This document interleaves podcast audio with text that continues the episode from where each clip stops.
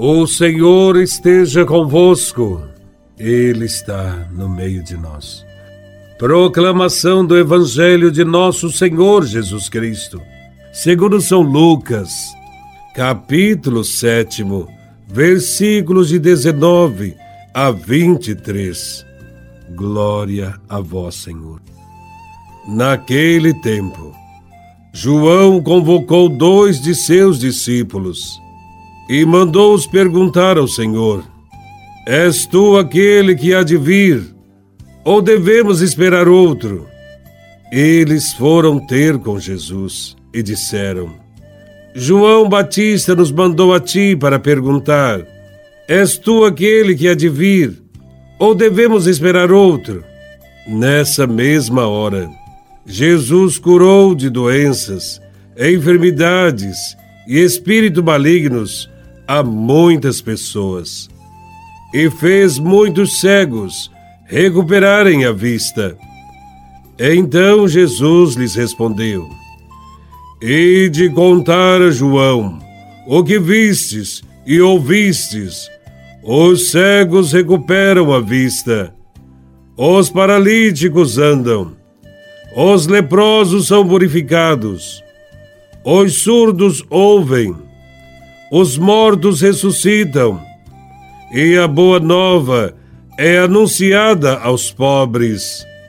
E feliz é aquele que não se escandaliza por causa de mim. Palavra da salvação. Glória a vós, Senhor.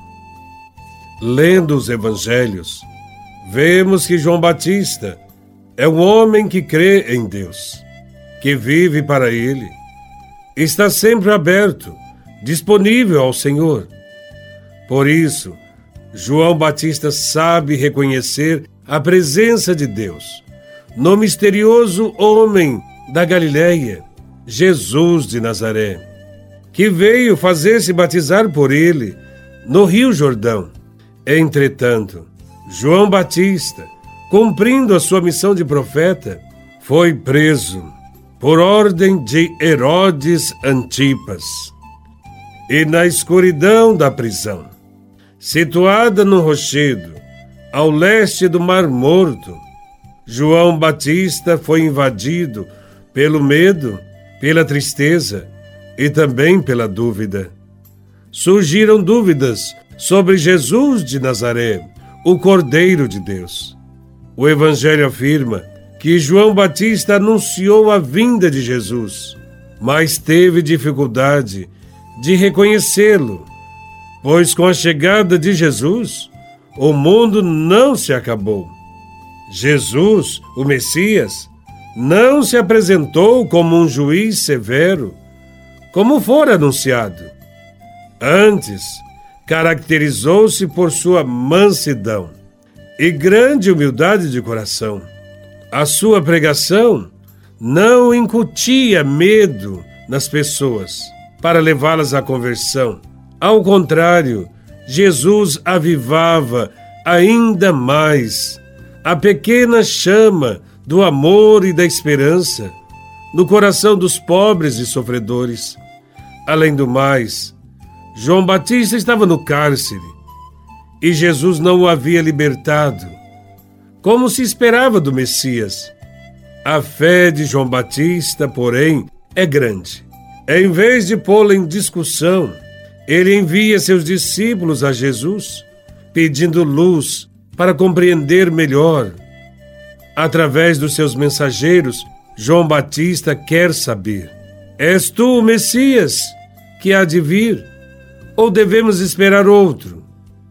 Se Jesus tivesse respondido aos discípulos de João, que o interrogavam, esclarecendo sua identidade, dizendo que ele era um profeta, um enviado de Deus, um mestre de doutrina até então desconhecida, Jesus teria respondido bem, porém, não teria dito tudo. Assim, Jesus de Nazaré preferiu não responder com palavras mas respondeu mostrando a sua ação no mundo. Os cegos recuperam a visão. Os paralíticos voltam a andar. os leprosos são purificados, os mortos ressuscitam. Enfim, a boa nova está sendo anunciada aos pobres. Todos estes sinais de libertação são sinais reais de que o Messias está presente e é Jesus de Nazaré. A resposta de Jesus colocou João Batista e seus discípulos diante de um exercício de discernimento. Eles foram confrontados com os gestos prodigiosos de Jesus, interpretando estas ações de Jesus a partir dos antigos profetas.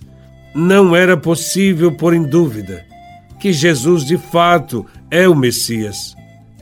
João Batista é a imagem do homem de fé, que caminha com paciência e que está sempre disposto a reformular as suas expectativas perante o imprevisível estilo da vinda de Deus. Assim, João vai aprofundando a sua esperança até ser capaz de também dar testemunho com sua vida. Ele será martirizado. João Batista ensina-nos que, mesmo na fé mais forte e sincera, pode coexistir também a dúvida, e que a maneira de vencer esta dúvida é a oração e a perseverança na missão.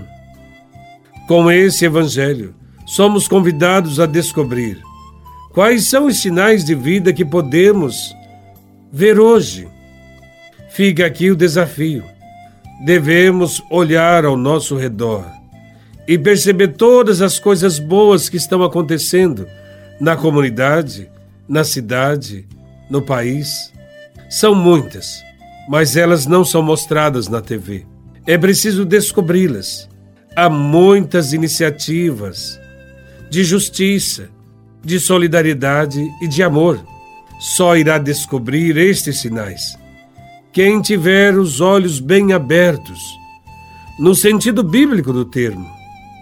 Só verá estes sinais quem não estiver paralisado por ideologias que insistem em dar apenas versões equivocadas da realidade. Podemos perceber a presença de Jesus no meio de nós quando enxergamos milagres. Hoje, os que recuperaram a visão são aqueles que antes não viam a ação de Deus na sua vida, mas recuperaram esta visão quando se voltaram para Cristo e para os irmãos. Da mesma forma, hoje, muitos que estavam paralisados nos vícios, vivendo estagnados e sem esperança, por causa de Cristo, começaram a andar e a vislumbrar um futuro diferente, novo, cheio de esperança.